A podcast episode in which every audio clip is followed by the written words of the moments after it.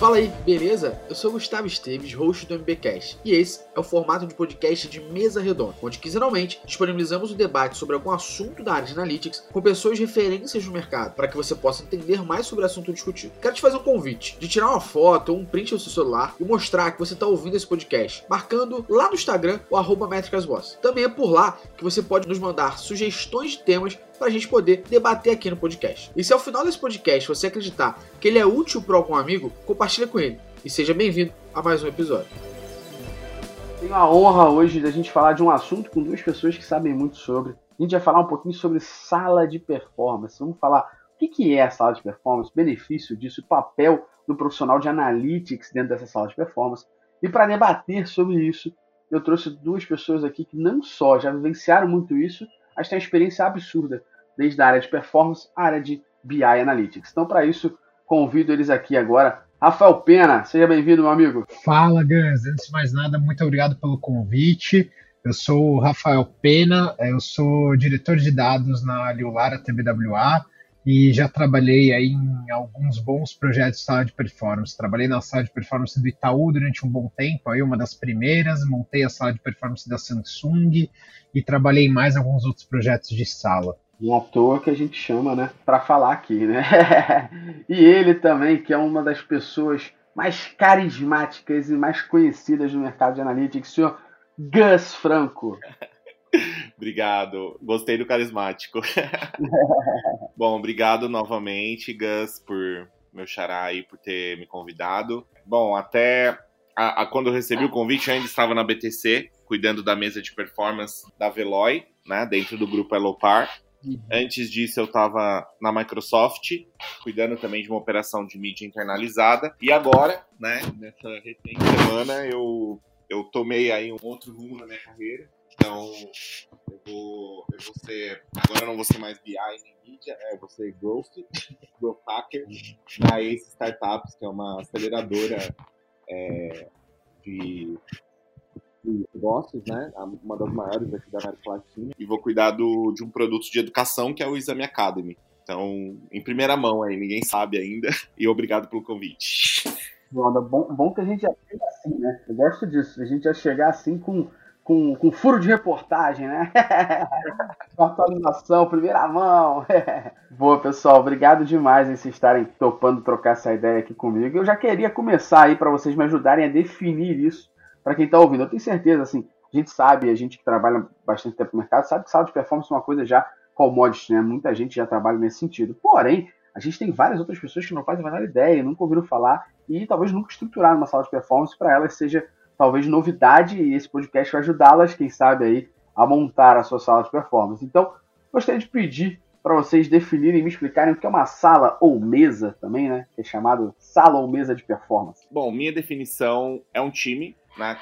Geralmente com profissionais de mídia, analytics e dependendo da estrutura, profissionais criativos, profissionais de gestão de projetos também integram essa mesa, né, ou, ou sala de performance, uhum. um foco no resultado uh, e mais necessariamente quando a gente vai uh, olhar isso da perspectiva de agências, com bastante foco em mídia, né? Existem mesas uhum. de performance que, que se integram com a área de produtos também, que é o caso dessa última que eu, que eu, que eu participei, uh, que o time de produtos também executa performance muito mais focado no, no, no fundo de funil e, e, e no uhum. em produto, né? Mas no sentido de ser uh, um time que é focado no resultado. Eu acho que mesa, sala, enfim, eu não sei exatamente é, como surgiu o conceito lá fora, mas eu entendo que é quase como uma mesa de compra, né? Quase como, uma mesa de. Uh, como se funcionasse uma mesa de compra de uma empresa, onde o objetivo é você conseguir o melhor resultado pelo menor custo. Né? Então, no fim do dia vai ser isso, né? Ela tem diversas nuances aí de UX, de BI, de mídia, mas no fim do, do dia o que ela busca é esse esse resultado, né? O melhor resultado, o maior resultado pelo menor custo. Então entendo que seja isso. Boa. Complementando, acho que o Gus falou bastante coisa legal. É, eu gosto de resumir o que é uma sala de performance como um grupo de profissionais multidisciplinares é, que se reúnem com uma metodologia para resolver um problema de negócio. É, uhum. Então, assim, e aí eu vou só destrinchar duas coisas que eu trago aqui que eu acho importantes, três na verdade, né? A primeira é que eu falei de multidisciplinar, o Gus também falou isso, eu acho isso extremamente importante, é que, cara, uhum. a, a, mesa de performance, a sala de performance precisa de profissionais de áreas diferentes para que a discussão seja mais rica e para que a mesa seja o mais autossuficiente possível, para que tudo que se aparece ali se resolva ali exatamente para trazer agilidade e eficiência, que é um dos objetivos da mesa, né? O segundo Boa. ponto que eu gosto de destrinchar um pouco é que eu falei de metodologia, porque se a gente não coloca metodologia numa mesa ou numa sala, é, na verdade nada mais é do que um war room a longo prazo. E aí não é legal, sabe? Porque acho que todo mundo aqui já teve alguma experiência de war room que não foi boa na vida, exatamente porque muitas vezes falta metodologia e processo no war room. Então, é, acho que é, a metodologia e o processo é muito legal costumo falar, e até pra galera que tá ouvindo entender a diferença de, de sala, mesa de performance para para War Room, né, nossa sala de guerra. War Room acontece quando dá merda ou em Black Friday. Exato. Acho que é a melhor definição que a gente tem. Deu merda, War Room, todo mundo tá naquela parada, ou acaba no Black Friday acaba rolando uma War Room ali direto. Isso é, isso é e aí e aí, por isso que eu até usei duas palavras que eu acho bem chaves, que são agilidade e eficiência, porque o War Room ele é ágil mas ele não necessariamente é eficiente. Então a, a, a, sala ela traz isso através de metodologia, né? E o terceiro ponto que eu gosto de trazer é de negócio, porque, cara, é importante a mesa ter uma problemática e ter um propósito para resolver problemas de negócio, né? Uhum. É, porque isso deixa a discussão toda muito mais rica é, e traz uma necessidade muito mais palpável e real e um objetivo muito mais claro de que realmente a gente está ali reunido para o business. É, porque se não for para resolver o business, a, a, coisa vai se perder ao longo do caminho. Exato, e acho que, que você levantou a bola para o próximo ponto aqui que eu ia falar. O Gleisi até já falou um pouquinho é, sobre isso, que é quem, quem deve estar nessa equipe, né? O que, que é, como é que é essa sala de performance? A gente sabe muito bem, vocês são pessoas, apesar do, do Gleisi estar indo para Growth agora, ele tem uma experiência gigante com BI. Você também, Rafa, aí, com toda a sua experiência, principalmente agora na parte de dados, dedicado totalmente a isso, a gente sabe muito bem que a área de analytics, né, muitas vezes, ela é vista como o inimigo dentro da parada, né? Porrada come ninguém vê, porque o cara de analytics acaba analisando resultado ruim, analisando, analisando resultado bom. E assim, a gente sabe muito bem que a gente, como profissional de analytics, profissional de PI e afim, a gente sabe que a gente não, não chega e fala assim, você fez merda e o resultado tá ruim a gente fala o que, que aconteceu, por que, que aconteceu, né, e sugestões de melhoria. Isso é o, o grande profissional de analytics, né? O profissional de analytics não é um cara que gera relatório e fala que deu certo ou errado. Ele pensa construtivamente em cima disso. É, então, queria com vocês entender, nessa sala de performance, quem deve estar ali dentro e como que você faz para que a treta não role. é, eu acho que a gente tem que sempre partir da problemática de negócio para definir os profissionais, né? Obviamente, aí montar o framework, a metodologia que a sala vai trabalhar, mas acho que tem alguns profissionais mínimos aí, base, é, até para um desenho de MVP que é importante, que assim, como o Gus falou, tem que ter alguém de mídia, tem que ter alguém de dados, eu acho extremamente importante ter alguém de projetos ou atendimento da agência também, é, cliente tem que estar tá na mesa, e aí quando eu falo cliente, é o máximo de clientes possíveis, então assim, não só o cara do marketing, mas às vezes o cara de produto também, é, ter alguém, às vezes, de dependendo do, da estrutura do cliente, ter alguém de TI, se TI é uma área que realmente vai dar apoio para fazer as coisas acontecerem. Então, é, é, pensar, eu acho que a base tem que ser sempre que a gente tem que pensar na sala e na mesa de uma forma que ela seja o mais autossuficiente possível. Então, até muitas vezes, por exemplo, já tive a experiência de, pô, vamos trazer a criação uma vez por semana para a sala. Não precisa uhum. ser a criação inteira, mas um líder de redação e um líder de direção de arte alguns dias da semana. Porque né, para a sala rodar de uma forma orgânica e que as coisas funcionem, ela tem que se estruturar em cima das rotinas que ela tem, né? Então a gente vai falar uhum. mais para frente das diárias, de tudo isso. E, e, é importante ter todo mundo que vai participar da discussão, que todo mundo que vai estar na discussão tem que ser as pessoas que vão resolver. Senão, a gente vai combinar um monte de coisa ali, ou vai tentar correr com um monte de coisa que a gente combinou ali, e putz, vai ter que ficar ligando para todo, vai gerar mais reuniões do que necessariamente resolver. E o propósito não é esse, né? É, eu concordo. Assim, eu acho que é isso tudo mesmo que o Rafa disse. Questão de você ter uma sala de, de performance ou mesa de performance que é criada por uma agência uh, é exatamente você ter essa, esse acesso aos profissionais mais, mais seniores, né? Então, a gente uhum. sabe que uh, a maioria dos negócios uh, não disponibiliza de, de, de recursos para ter uh, uma mesa só com gente sênior, né? Uhum. É, financeiramente, a conta não fecha, né? Até por isso que, que as agências, no meu ponto de vista, conseguem ter uma penetração com esse produto no mercado. Então, Uh, quando, quando a gente vai falar de profissionais, eu acho que é isso mesmo que o Rafa disse, a questão da autonomia é super importante, porque é, para você ser ágil, para você responder a, a, essa loucura que é o mercado, que é o, o mercado não, né, que é o ambiente digital, você precisa de agilidade. Então, se o processo não não está uh, independente, né, não não 100%, porque obviamente a gente está dentro de um contexto, a gente está dentro da agência, a gente está dentro do cliente. É, e agora, ainda mais com pandemia, é, essa sala, eu digo que é uma sala de performance espiritual, né? Porque ela não existe mais no fim do dia. Mas nós somos alocados, né? Somos recursos alocados. Somos, era, eu era no caso, mas enfim, quem está ainda é. é somos recursos alocados. Uh, e é muito fácil uh, a gente se perder num processo uh, que não é ágil, né? porque a maioria do, do, das empresas, grandes empresas que, que têm recursos para fazer uma compra de uma mesa de performance, na verdade, elas não são ágeis. Então, na verdade, a mesa ela, ela acaba trazendo também uma agilidade que, que não se tem, né? Então, acaba se aprendendo muito com a mesa nesse sentido. Então, mas voltando à questão dos, dos profissionais, é multidisciplinar, né? E é, uhum. também, assim, eu queria pegar no cerne da integração com o produto uh, ainda é falha na maioria dos negócios, pelo menos que eu, que eu participei. Acaba ficando distante, a mesa acaba focando muito no resultado de topo de funil e acaba não indo para uma visão integrada e olhando métricas que são super importantes, como lifetime value, ou retenção, ou churn. E essa foi uma das razões porque eu decidi ir para growth, né? Porque eu, uhum. eu me sentia um pouco limitado no sentido de do conceito de mesa. Então, eu acho que a, a, tendência é cada vez mais você unir essas duas pontas, produto e marketing, e aí você começa a uhum. gerar necessidades de outros profissionais na mesa. Mid BI a gente já sabe que tem, né?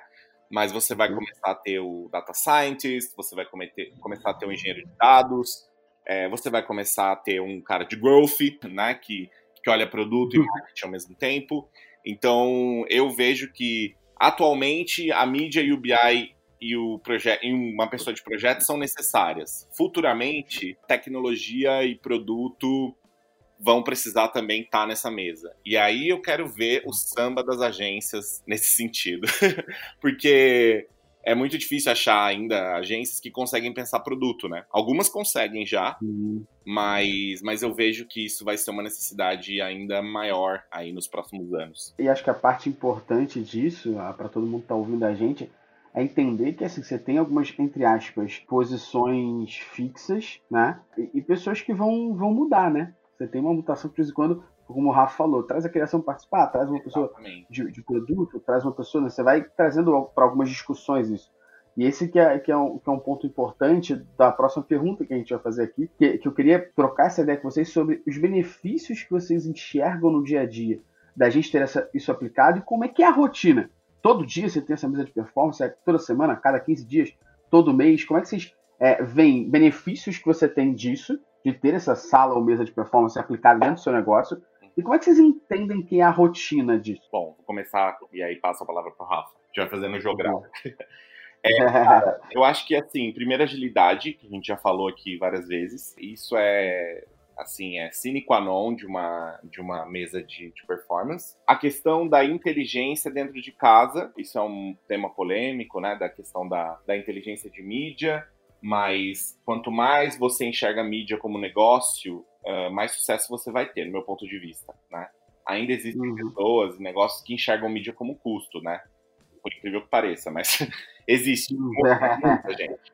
Na verdade, é investimento, né? Então, na verdade, é investimento. Então, quanto mais você traz essa inteligência do planejamento de audiências, da inteligência de compra, de toda a questão dessa propriedade dos dados, enfim, para dentro de casa, melhor. Uhum. Né? O dado é o novo petróleo, né? Todo mundo já sabe disso. Então, não só um benefício de, de processo, de agilidade para chegar nos resultados, como um benefício, uhum. eu diria, monetário mesmo, né? Porque o que diferencia uma empresa hoje não é mais seu processo de produção, mas sim o seu processo de geração de conhecimento, né? O quanto ela gera de conhecimento. E a mesa é um coração de conhecimento. Então, acho que são esses dois pontos. Eu acho que até para fazer um outro ponto aqui, passar a bola pro Rafa, acho que o, o ponto principal é, é, às vezes se trabalha home office ou se trabalha presencial, não importa.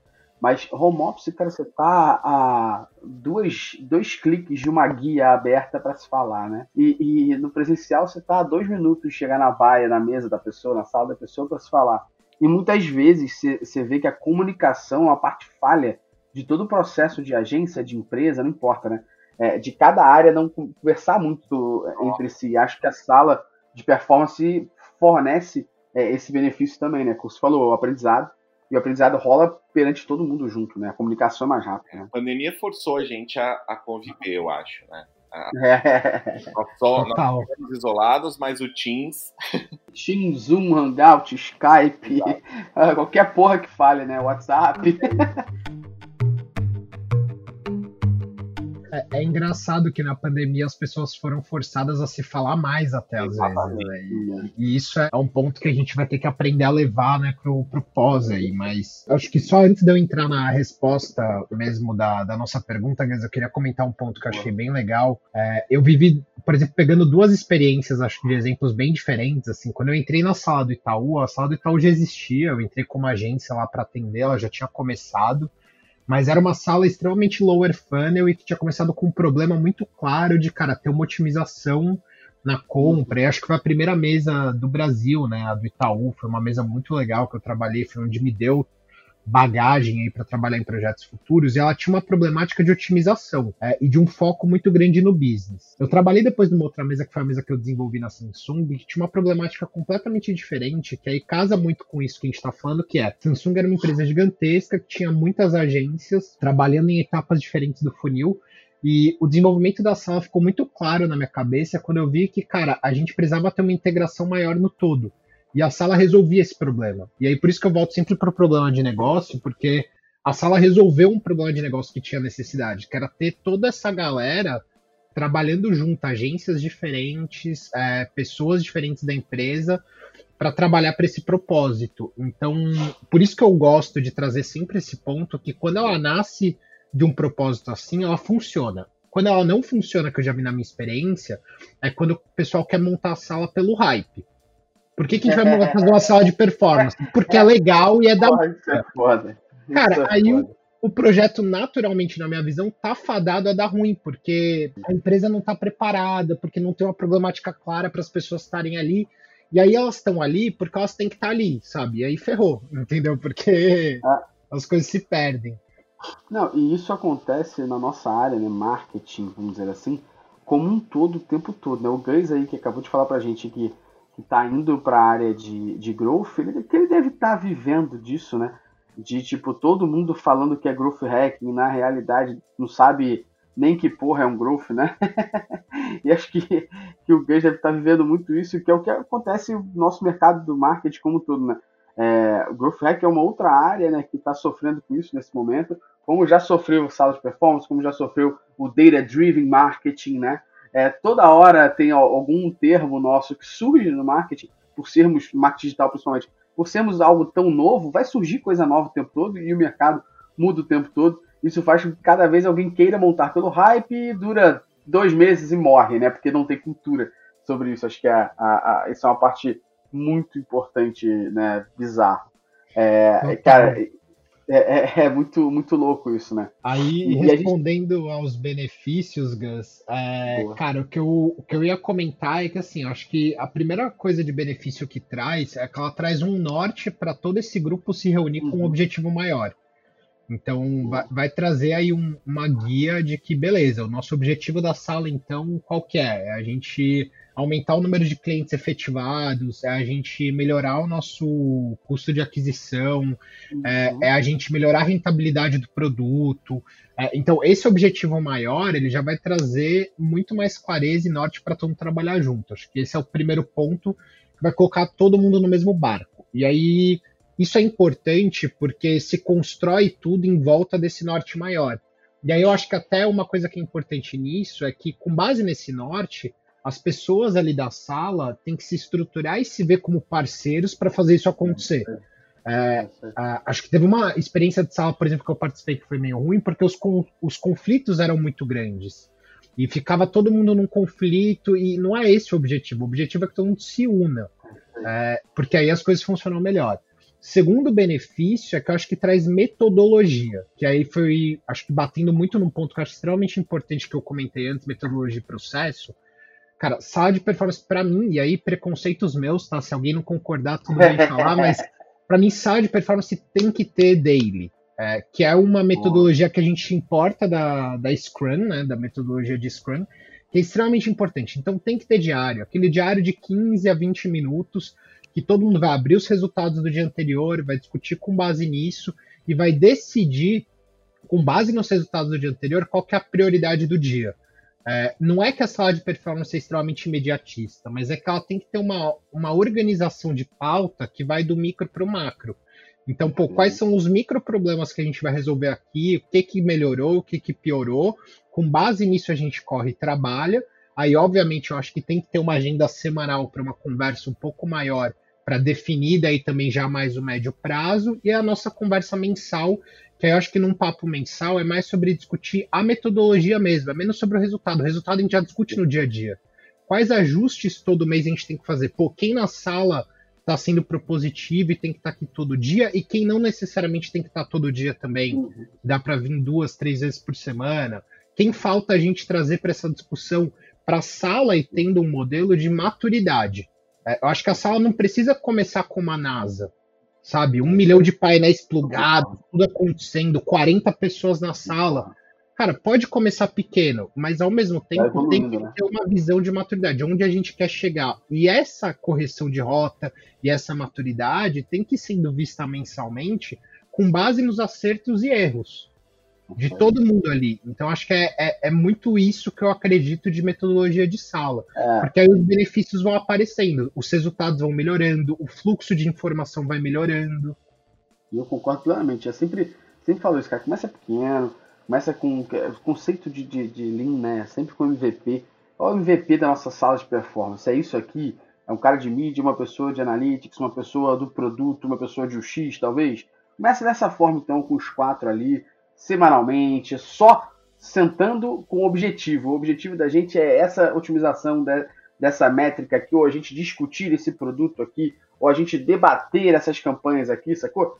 Foco, objetivo, começa pequeno e aí vai evoluindo, vai trazendo mais gente, vai criando rotinas, sabe? Acho que é, é, é, é positivo você começar assim, porque toda mudança, eu sei que tem muita gente que gosta de mudança e é adaptável, mas muita mudança assusta. Quando a mudança é uma sala de performance cheia de informação, cheia de dashboard plugado, um monte de coisa que você tem que fazer além do teu a fazer, né? A galera perde o tesão de fazer o negócio, né? Então, até para você ter mais pessoas que queiram fazer aquilo junto, eu parto do princípio que o Rafa falou também aqui de, cara, vamos começar, vamos começar devagar. E aí a gente está falando aqui de benefícios, pô, esse maravilhoso mundo da Disney. Só que vamos também falar aqui os principais desafios, né? Porque a gente sabe os benefícios e acabamos de debatê-los aqui.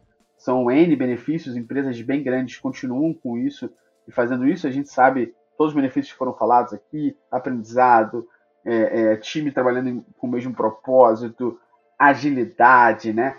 Tudo isso são benefícios. Mas e os desafios? Quais são os principais desafios de uma sala de performance? Quando você vai chamar as pessoas para debater junto com você, dentro daquela sprint, vamos dizer assim, né, Rafa, semanal aí, né, das sprints assim semanais de conversas e tomadas de decisão, qual o desafio que tem na realidade ali? Vamos falar agora a verdade. Liberem o coração de vocês aí das tretas que já rolaram. Cara, eu acho que tem, tem dois desafios muito grandes que eu costumo falar que são os maiores e os mais importantes, mas a gente pode descer para outros até. É, para mim, o primeiro deles é que eu, sinceramente, acho muito difícil uma sala funcionar quando ela não tem uma liderança é, do processo, da metodologia e do business que venha do cliente. É, eu acho que tem, tem que ter uma liderança clara ali é, que faça isso acontecer, colocando o guarda-reio da operação, colocando o norte que tem que vir do cliente. E tem que ter maturidade para isso. Então, acho que hum. tem, tem que ter uma maturidade legal aí do, do cliente para puxar essa discussão para ser de alto nível e para colocar até a agência ou as agências no track hum. que o cliente precisa. É, acho que isso é, é extremamente importante e eu já vi quando, quando o cliente tenta terceirizar essa liderança para a agência, eu já vi problemas acontecerem. Porque precisa dessa liderança clara ali acontecendo. Então, esse é o primeiro ponto. E aí, eu já tive dos dois lados da mesa, né? Eu já tive como agência com o cliente puxando a liderança, e eu já fui a pessoa puxando a liderança disso quando eu montei a da Samsung. Então, é, aí abrem-se milhões de micro desafios, né? Para quem está querendo montar esse projeto do cliente, é difícil colocar esse projeto no pé, aprovar dentro de casa e tudo. Só que, cara, faz parte. Eu brinco que assim, é por isso que chama trabalho, né? Porque dá trabalho. é, vai ser difícil, vai ter que provar o valor do projeto, mas, cara, faz parte e vai dar certo.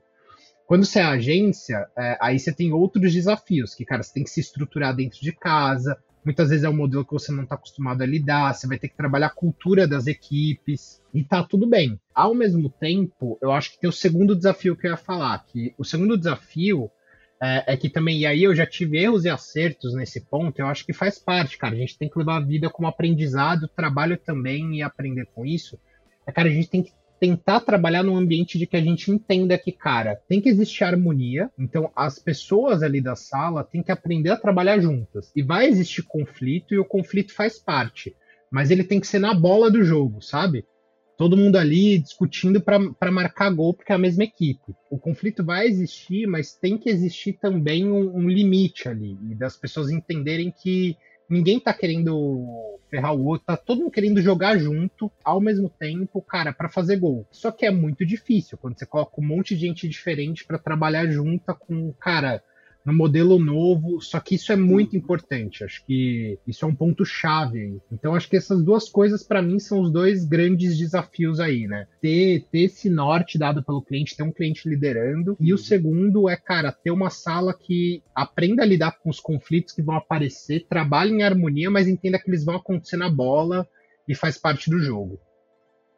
Pô, e acho que, que é importante até eu passar a bola pro Gans aí, mas acho que é importante demais você também deixar o ego de fora, né? Total. Porque se entrar nessa, nessa sala para debater coisas com um ego inflado de que nós estão apontando o meu erro, nós estão falando que eu trabalho mal ou que eu deveria trabalhar melhor, não vai funcionar. Tá todo mundo ali com o ego deixado do lado de fora, trabalhando em prol do mesmo propósito para o mesmo negócio. Né? Pegando carona aí no que o Rafa já disse, que Gus você também pontuou muito bem, assim é isso, né? O conflito ele é muito, ele é muito fácil de acontecer nesse ambiente. Vejam só o contexto, né? Você tem um negócio, um fornecedor, e você tem ainda as áreas do fornecedor e as áreas do negócio cliente, quando a agência monta uma sala, ou então quando o cliente monta sem uma agência você ainda tem os desafios né, de integração das áreas, né? Então, muitas vezes, é, a sala de performance ela vai esbarrar no que, eu, no que a gente chama de, de silos, né? Daquelas empresas ciladas. Então você tem o marketing que briga com produto, que briga com TI, que briga com comercial. então, as, uh, e a sala, ela é responsável por gerar resultados para todos, né? Uh, a gente sabe, com pandemia, então, uhum. a gente sabe que, que, o digital, ele se tornou, se não o canal prioritário, mas muito próximo de ser o canal prioritário para a maioria dos negócios. Então, o digital ele é responsável por gerar os leads para o comercial, por gerar as vendas diretas no canal web, por gerar tráfego, muitas às vezes, né? Depende do projeto, mas uh, deveria ser responsável, né? Eu vejo que a performance é performance para todo mundo, gerar tráfego para loja física. Então você tem aí diferentes desafios, diferentes objetivos para cada área e às vezes as pessoas simplesmente querem competir por atenção, né? Então como é que você lida com isso? Né? Como é que você faz esse esse trâmite? Que o Rafa disse, necessário ter uma ponte uhum. do cliente. Essa ponte, ela precisa ser número um sênior, número dois um, política, uh, não tem jeito, né, de fugir. Uh, e número três, ter uma capacidade de gestão é, apurada, né? Porque se você co coloca recursos terceiros dentro da, da sua estrutura, uh, precisa, precisa ter esse tino, né? Assim, não são pessoas, não são, são, são, são da agência, mas ao mesmo tempo são do negócio e, e, a gente sabe que eu, assim, eu tô saindo de agência agora, mas, cara, eu sou agência, né? Eu vivi 10 anos da minha vida dentro de agências. A gente uhum. sabe que agências têm um estilo de gestão, de cultura diferente do ambiente corporativo. Então, como é que você faz essa ponte entre profissionais, por exemplo, nunca tiveram um processo de daily, né? Ou então nunca tiveram um processo de OKRs, por exemplo, né? Então, uhum. então, assim, são uma série de desafios que o ego também aparece. É fácil aparecer, eu acho que aí o ego ele tá presente, ele é humano, ele tá em todos os lugares, a gente sempre tem que. Eu costumo dizer que o ego não é mal, né? É... o ego é o realizador, né? Do, do, meu, do meu ponto de vista, uhum. do pouco que eu sei de psicologia, mas eu entendo ele como realizador, né? O ruim é quando você, você faz com que esse realizador se torne um demolidor. Aí não pode. então, eu acho que esses são os principais. O principal, eu resumiria é, integração. Acho que eu resumiria nessa palavra. Eu queria complementar mais uma coisa que eu achei fantástica, Gus, que você falou. E dentro disso, é, o que eu acho que é legal é, é a gente também tem um erro que eu já vi comum acontecer é que as agências, pelo medo, até da exposição, falando, putz, mas eu vou mandar meus times para lá e tudo, elas fazem uma coisa que eu acho horrível, que assim, elegem um líder. Então, ó, vão estar tá vocês cinco, e o chefe desses cinco aqui na sala é esse cara aqui. Cara, já começa errado, porque a, a agência já manda as pessoas com a ideia de que elas não são uhum. horizontais e pares. O que eu gosto de falar é que quando vai para a mesa, todo mundo, independente de cargo, tudo, todo mundo ali é par. Porque você mesmo comentou, né, a, a agência não vai dispor de todos os sêniores para estar tá na mesa uhum. e o uhum. cliente nem vai querer pagar por isso. E tá tudo bem. Mas ali na mesa, cara, o assistente de mídia e o gerente de BI e o gerente de mídia, o assistente de BI, são todos iguais. O atendimento é todo mundo par. E por que, que isso é importante? Para que todo mundo tenha papel na discussão. Só que ao mesmo tempo, é, todo mundo também tem que respeitar a casinha do amiguinho. E isso é importante, porque muitas vezes um erro comum também que acontece é que daí, tipo, por exemplo, o, o mídia às vezes não quer escutar o insight do BI porque ele quer se defender é, ao invés é. de escutar. O, ou o BI, por exemplo, não quer escutar o mídia, que pode ter pontos interessantes, tipo uma melhoria no dash, uma análise que ele quer pedir, o mídia tem que ser um, um, questionador ali, até uma pessoa que requer o BI, que pede para o BI algumas análises, algumas coisas. Só que eles precisam estar em patamar de igualdade, independente de cargos. Isso é extremamente importante. E eles precisam se respeitar ali, sabe? É, para que um, um, um, escute o outro na, na conversa. É. Entender que cada um tem o seu papel ali, né? Acho que essa é a Exato. parte importante. Mídia vai falar da mídia, eu falo de analytics, o cara de produto fala de produto, o X fala de X, e cada um se respeita nesse sentido. Né? Acho, que é, acho que o ponto importante é isso, né? Cada um, todo mundo em prol do negócio, mais uma vez a gente está falando isso desde o início, né? Todo mundo em prol do negócio, mas cada um com a sua área de atuação, Exato. cada um sendo responsável por ela.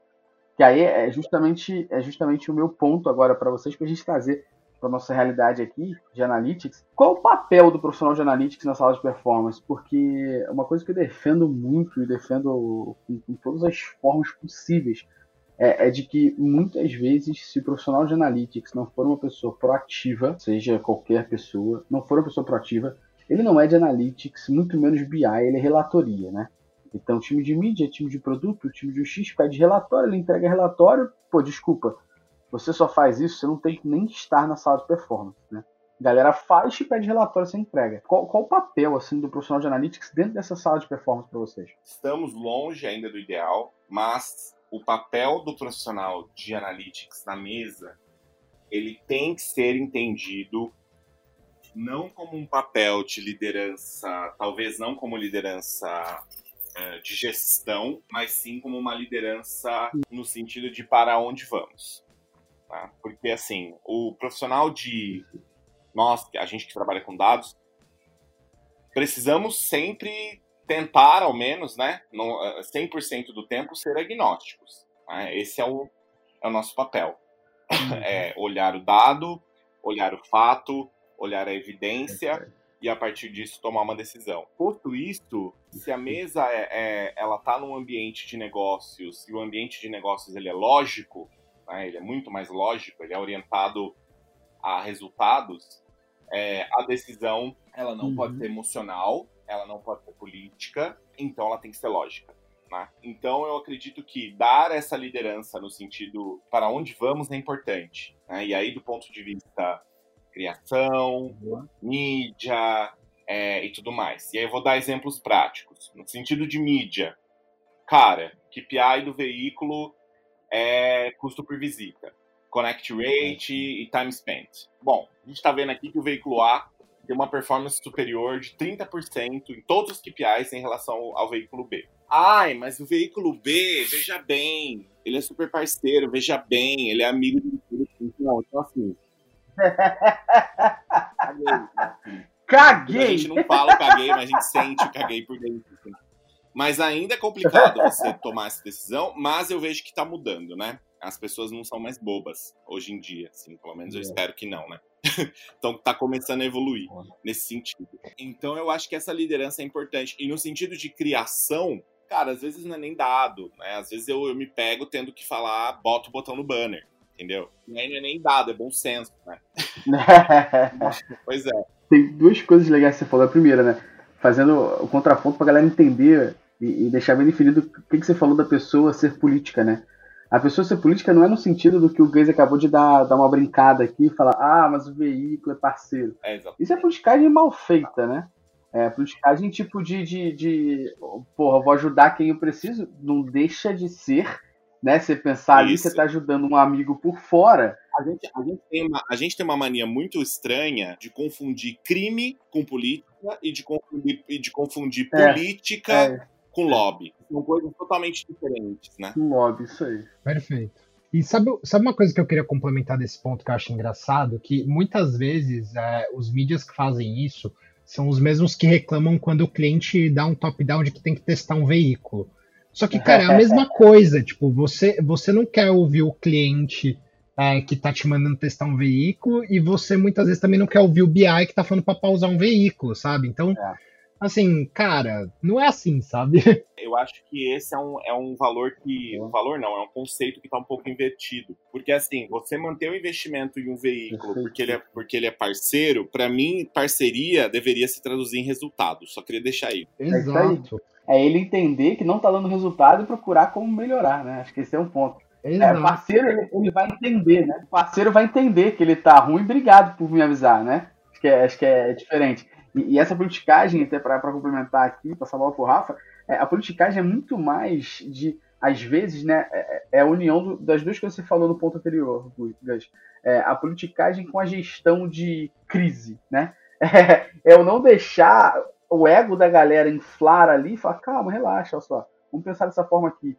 E acho que o profissional de analytics ele tem o um papel ali, como você bem falou, de guiar a galera pelo caminho e de também entender, que acho que é o principal ponto que eu vejo cada vez mais as coisas falhando, é que ele, ele é responsável pelo histórico. Então ele é responsável por documentar isso para que numa discussão com uma outra equipe que chegou agora, a equipe fale, vamos usar o veículo X, a gente já usou para uma ação parecida com essa e o resultado foi pífio. Exato. Exato. Veja, veja que o histórico ele é super importante, já passando aí para a bola do Rafa, mas eu acho que a gente chegou num, num ponto que é super importante. O histórico ele é, ele é, ele é tão importante, mas que ele até é, pode ser usado e deve ser usado para você analisar um conflito de interesse. No fim, o dado vai cutucar aí. Entende? Exato. Porque veja bem, estamos em um mercado. Exato. Agora eu não sou mais agência, eu posso falar. Fogo no Fogo no Estamos parquinho. em, estamos em um mercado que ele é orientado pelo BV, né? Pelo bônus de vinculação. Lá fora isso existe, é Hum. chamado de rebate, né? Só tem um outro nome. Porém, ah, diferente de- do, do- do mercado de agências nos Estados Unidos, nos Estados Unidos ou na Europa, a criação ela não trabalha junto com a mídia, né? Você tem a agência fazendo a criação e você tem um birô de mídia comprando a Uhum. mídia. E o rebate, ele é muito claro, ele, é- ele, é- ele, é- ele- todo mundo sabe do rebate, todo mundo sabe que ele existe e tá tudo bem. Aqui no Brasil, a maneira como ele é organizado, ele faz com que haja sim um conflito de interesse e que ninguém quer botar o dedo nessa ferida, mas é um conflito, eu digo que é um Uhum. conflito de interesse a nível nacional. É um, co- é, é- como eu posso dizer? É um conflito de interesse institucionalizado. É muito louco isso, né? Mas existe. Isso É muito louco. E você tem esse conflito de Existe. interesse e o dado, ele, Existe. ele vai chegar no momento que ele vai esbarrar nisso. Entendeu? Você vai falar, cara, eu não quero fazer essa diária, ah, mas tem que fazer porque o BV é bom. Entende? Então eu acho que esse ponto aí é Uhum. importante.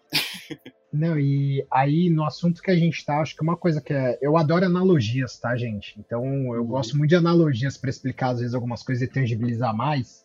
Eu gosto de falar que o, o BI, é, na sala de performance, por exemplo, cara, pensa que a gente tá num rally, cara. É, é uma, é uma prova longa que tem um monte de adversidades ali ao longo do caminho. E eu acho que um erro comum que eu mesmo já cometi é a gente achar que o BI é o piloto. O BI não é o piloto do carro. Uhum. É, e as outras áreas precisam entender isso também. E quando cobram do BI ser piloto, que é algo, é algo muito comum, tá errado. Para mim, o BI é o cara que senta do lado, é o copiloto. Que é o cara que vai estar com o mapa na mão e vai estar falando, É ó, agora para o carro. É, não, continua, vai para direita, vai para esquerda. O piloto também vai estar sentindo o carro de um jeito que o copiloto não sente, que é a resposta do volante. Que é a resposta que o mídia sente ali na ferramenta.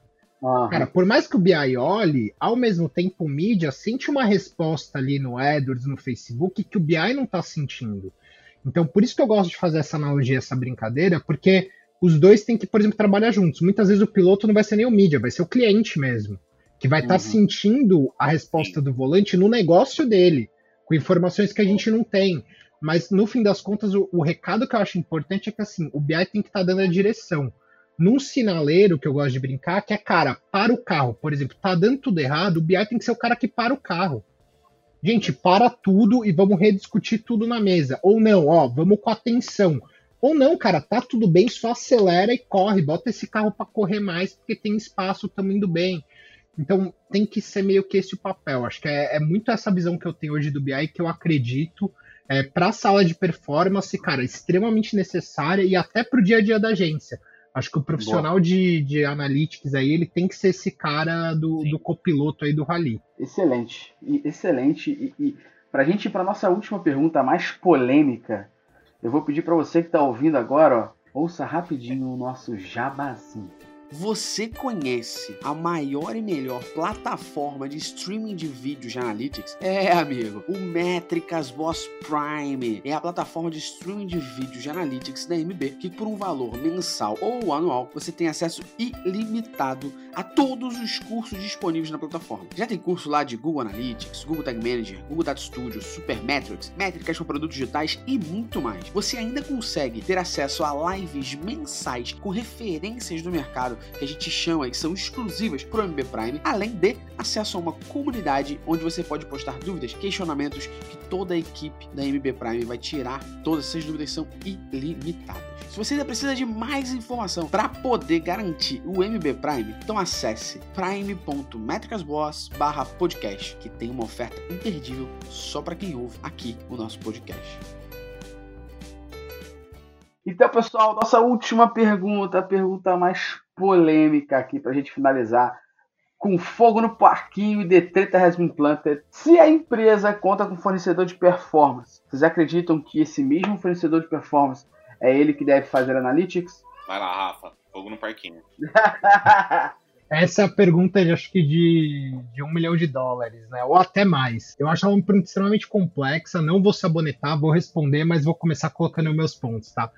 Acho Boa. que tem prós e contras dos dois lados. Eu, eu gosto de pensar como se fosse Sabe aqueles testes que a gente faz às vezes de sim ou não, sim ou não, que vai direcionando a gente para uma resposta do que, que a gente tem que decidir? Sim. Tem um profissional independente de analytics, ele tem um pró muito bom que é ele é agnóstico. Então ele não passa pelo interesse da mídia, ele não passa pelo interesse criativo, ele é o cara que vai estar tá olhando o dado puro ali para tomar as decisões e para direcionar o business, e eu acho isso muito rico. Ao mesmo tempo, tem um contra muito grande que é, ao mesmo tempo que ele não opera, uma pergunta que eu sempre coloco é: esse cara entende de mídia? Esse cara entende de criação? Porque se ele não tem essas coisas dentro de casa, é, muitas vezes ele pode nem entender com tanta profundidade. E isso pode trazer um conflito muito grande que nem sempre vai se resolver tão fácil. Outro ponto que eu coloco: essa, essa empresa ela vende os serviços que o outro parceiro tem?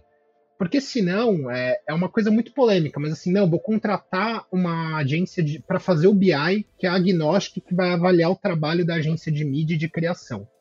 Pô, legal. Aí você vai olhar e esse cara também vende os serviços de criação e de mídia. Cara, existe um conflito de interesse, da mesma forma que o Gus colocou ontem que pode existir o conflito do BV, esse cara vai estar tá querendo minar o trabalho de todo mundo muitas vezes para vender o peixe dele. Então ele vai estar tá ali falando: não, esse negócio é uma porcaria aqui, esse negócio é uma porcaria aqui, para eu poder vender o meu. Então eu acho extremamente complexo isso. Por outro lado, quando a gente olha para agência com todo o poder operando um parceiro só, ela fica confortável. Ela, ela vai. Por mais que exista o conflito ali na sala, muitas vezes, se a agência não levar o projeto a sério, ela pode querer se blindar. Então, tem, tem duas opções né, na sala de performance. Acho que a terceira é a mais difícil, que é dar tudo bem desde o início. Nunca vi isso acontecer. Vai dar pau, gente. Mas pode dar dois tipos de pau. Ou a agência pode começar a ter briga na frente do cliente interna e ali todo mundo quebrar o pau porque cada um está defendendo o seu lado, ou a agência pode ficar só se defendendo. E aí também não traz o conflito para a mesa e não resolve. Então, é, tem contras também. Então, eu, eu, gosto de pensar assim, pô, se você vai trazer um parceiro que ele é agnóstico, ele é independente, e ele não vende os serviços, ele não tem esse interesse, ou se ele vende, deixar muito claro desde o início do game, que aí, de novo, acho que puxando a sardinha para minha história, e acho que contando, na Samsung eu fiz isso muito claro. Eu tinha muitos parceiros ali, mas desde o início do projeto eu defini, ó, é cada um na sua caixinha. Você que é, faz esse trabalho aqui, você não vai pegar o trabalho do amiguinho, o amiguinho não vai pegar o teu. Então aprendam a trabalhar juntos, porque aí a coisa pode rodar muito bem.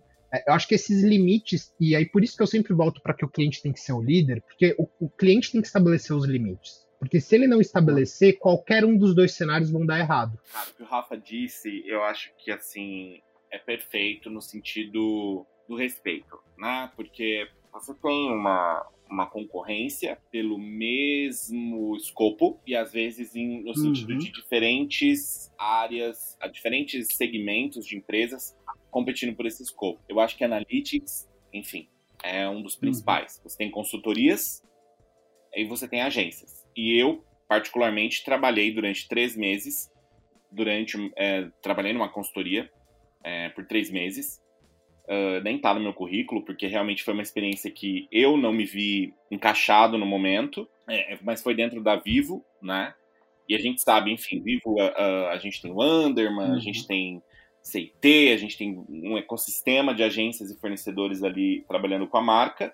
E eu, particularmente, trabalhei em um projeto que uma agência não tinha conseguido executar e por isso a consultoria resolveu abraçar o projeto. Então vejam bem que já existe essa competição pelo scope. As consultorias de analytics, de data ou as martechs, né, as, as empresas de, de marketing, de tecnologia no marketing, podem conviver com as agências, não só como podem, como devem, do meu ponto de vista. É, mas Deve, é né? isso, né? Eu acho que é necessário se respeitar a, a casa, a casa do amiguinho, como o Rafa disse. A agência, cara, ela, as agências, o pessoal, assim, é igual, é igual o jornal. Estão falando que vai morrer há 80 anos. É. Ah, já morreu. 80 igual é meio, né? Morte, né? Mas enfim, é, não vai morrer. Não vai, porque você precisa de criatividade. Né? A criatividade é o pulso das agências. É o que de fato faz o nosso mercado pulsar, né? É, óbvio, os dados é, são super uhum. importantes, uhum. com certeza. É óbvio, já falamos, o dado é o novo petróleo. Mas se o dado é o novo petróleo, talvez a criatividade seja a estação que extrai esse petróleo, digamos assim. A plataforma. Exato, perfeito. Plataforma, Melhor definição. Então eu não vejo que a agência que a agência vá, vá desaparecer, enfim, não, não, não acredito nisso. Uh, mas, mas eu acho que o ego tem que dar uma rebaixada no sentido de me ajude a ser melhor. E aí isso parte do cliente também, uhum. e aí o Rafa com essa visão de agência, e eu também tenho muito essa visão do respeito ao escopo, né? Que é tão importante, né? Uhum. Cara, esses dias, agora mesmo fui fazer uma, uma. A gente estava fazendo uma ação de influenciadores para um cliente na, na BTC, e eu não fiz concorrência, porque eu não acho correto você fazer uma empresa trabalhar sem ela ganhar nada. Né? Eu não acho isso saudável. Então, uhum. eu acho que estamos naquele momento assim, ó, o que, que é uma agência, o que ela entrega, qual é a proposta de valor. O que é uma empresa de analytics, o que ela entrega, qual é a proposta de valor. O BI da agência e o BI dessas consultorias e tal, dessas, ou dessas empresas de tecnologia, podem conviver bem, entende? Não tem porquê, gente. Mas aí tem os interesses, né? Sempre tem. Mas, mas, veja bem que passa por uma boa compra. Então isso também é culpa do cliente. Não é só culpa do, do, do, do, do fornecedor, uhum. né? O cliente também tem sua parcela de responsabilidade bem grande. Aquele exemplo até que eu dei da experiência da experiência negativa que eu tive, até, cara, agora relembrando, você falando isso, eu lembrei. É, essa experiência ruim que eu tive, eu só não vou contar o cliente, a agência, porque aí não precisa, né, gente? Mas, é, mas assim, um dos pontos é que o cliente deu o mesmo escopo para duas agências. Então, assim, já o projeto já nasceu com um conflito muito grande. Então, cara, uhum. depois disso só foi dando mais pau, mais pau, mais pau. Mas aí eu acho que tem mais uma coisa legal aí, é, os dois Gus, né, falando, é, para comentar, é, é, que também não é porque você tem um parceiro de analytics que a agência não vai ter BI, que também é um erro é, comum. Só que tem que definir os escopos muito claros deles, porque o, o BI da consultoria ou da empresa de analytics, ele não vai dar o apoio para a mídia e para a criação da agência que precisa, cara. Não vai. Então precisa mesmo assim ainda ter aquele cara, por mais que às vezes com o escopo reduzido, talvez ele não tenha que fazer, dando um exemplo muito palpável prático para a galera ter, pra ter mais, mais na mão, ah, talvez ele não precise fazer o dash integradão, aquele dash completão com tudo. Tudo bem. Tudo bem, mas ele ainda assim vai ter que fazer outras coisas para dar apoio para o time de mídia, para o time de criação. Ele vai ter que fazer análise, ele vai ter que montar talvez um dash interno, ele vai ter que montar. Tem, tem muita coisa ali, tem investigação de dados. Uhum. Eu gosto de falar que BI tem que ser detetive. Uhum. e, cara, esse detetive de dentro de casa tem que ter então é, é, é importante ter, ter, essa clareza, né? É, de que é. um não vai excluir o outro. Talvez eles tenham papéis diferentes, mas um não vai excluir acho o outro. Que, acho que a minha opinião aqui, sendo muito honesto e transparente desde o início, né? Para mim, a agência de performance não deve ser responsável única e exclusivamente por é, analisar o seu resultado. E aí, acho que, que, a grande definição é que, ah, mas você é consultoria de análise está se vendendo. Não. Se você tem hoje um time maduro internamente dentro do seu negócio, que saiba cobrar e saiba analisar também sozinho o resultado do negócio como todo e da performance, cara, você já tem um caminho muito diferente ah, por aí. E a segunda parte é que toda empresa de mídia, toda agência de mídia, ela tem que ter um cara de analytics interno, mas é um cara que eu não diria nem que de analytics, é um cara de análise, saca? Tipo assim, não analítico do jeito que a gente fala, saca? Tipo, análise de dados como um todo. Um cara de análise, para ajudar a entender os porquês daquela mídia com a, a galera de criação, a galera de mídia, para ajudar a melhorar a performance do cliente. É, esse, esse é o ponto. E, porque quando a gente fala de analytics como um todo, a gente está falando de dashboard, está falando de configuração de ferramenta, está falando de implementação de data lake, está falando de ajuste de tag management, está falando de análise é, de dados como um todo, não só de mídia, Cara, vou ser muito honesto, eu tô há 12 anos no mercado, basicamente, eu nunca vi a agência fazer muito bem. E muitas vezes o que acontece é a agência de mídia fornecer este serviço, dando uma gratuidade, muitas vezes, para o cliente desse serviço de analytics com o escopo como um todo, para poder mostrar que está dando benefício de alguma forma. E aí, para e pensa, você que é cliente está ouvindo aqui agora, a gente está falando que a culpa também é tua. Então, para e pensa e ouve a gente aqui agora. Você acredita que um serviço que existe várias empresas oferecendo, uma outra consegue oferecer gratuitamente, dando o mesmo atendimento, dando talvez a senioridade, dando talvez uma exclusividade para esse negócio? Acho que fica a, a aqui. Se você consegue entender que uma agência de mídia está te dando isso e está te dando com essa qualidade que você espera, porra, show de bola, segue a vida. Agora, tenta entender. Às vezes a coisa é de graça porque é só para te dar um benefício, né? Quantos de nós aí não vai comprar? Eu lembro uma vez que eu montei o meu computador, desktop, moça, eu queria um benefício, a moça me deu um mouse. Pô, foi lindo. né? Serve de porra nenhuma aquele mouse ali que, que era um USB que ventríloco da vida. Enfim, chegamos no finalmente do nosso só fazendo um comentário, Gus, para fazer uma brincadeira aí, só como você fez o teu jabá antes e tudo, você comentou aí de que as agências não não fazem isso direito normalmente. Aí, cara, eu te convido a conhecer um pouquinho a estrutura e o projeto que a gente vem desenvolvendo Boa. na Lilara, porque eu acredito muito no que os meus meninos vêm fazendo e minhas meninas lá. Então, cara, e aí, por que, é que eu falo que é eles estão fazendo? Porque eu fiquei extremamente impressionado quando eu cheguei na Lil no projeto que já vinha sendo feito pelo time. Então o time é realmente muito bom, sou muito feliz lá, acho que a gente está fazendo, bem fazendo algo único. Ah, Rafa, a, a, aqui já fica a resposta do que eu falei. Olha a diferença, você se apresentou no início como gerente de dados. Sacou? Acabou! Tipo, você é uma pessoa que tem uma equipe de analytics como um todo.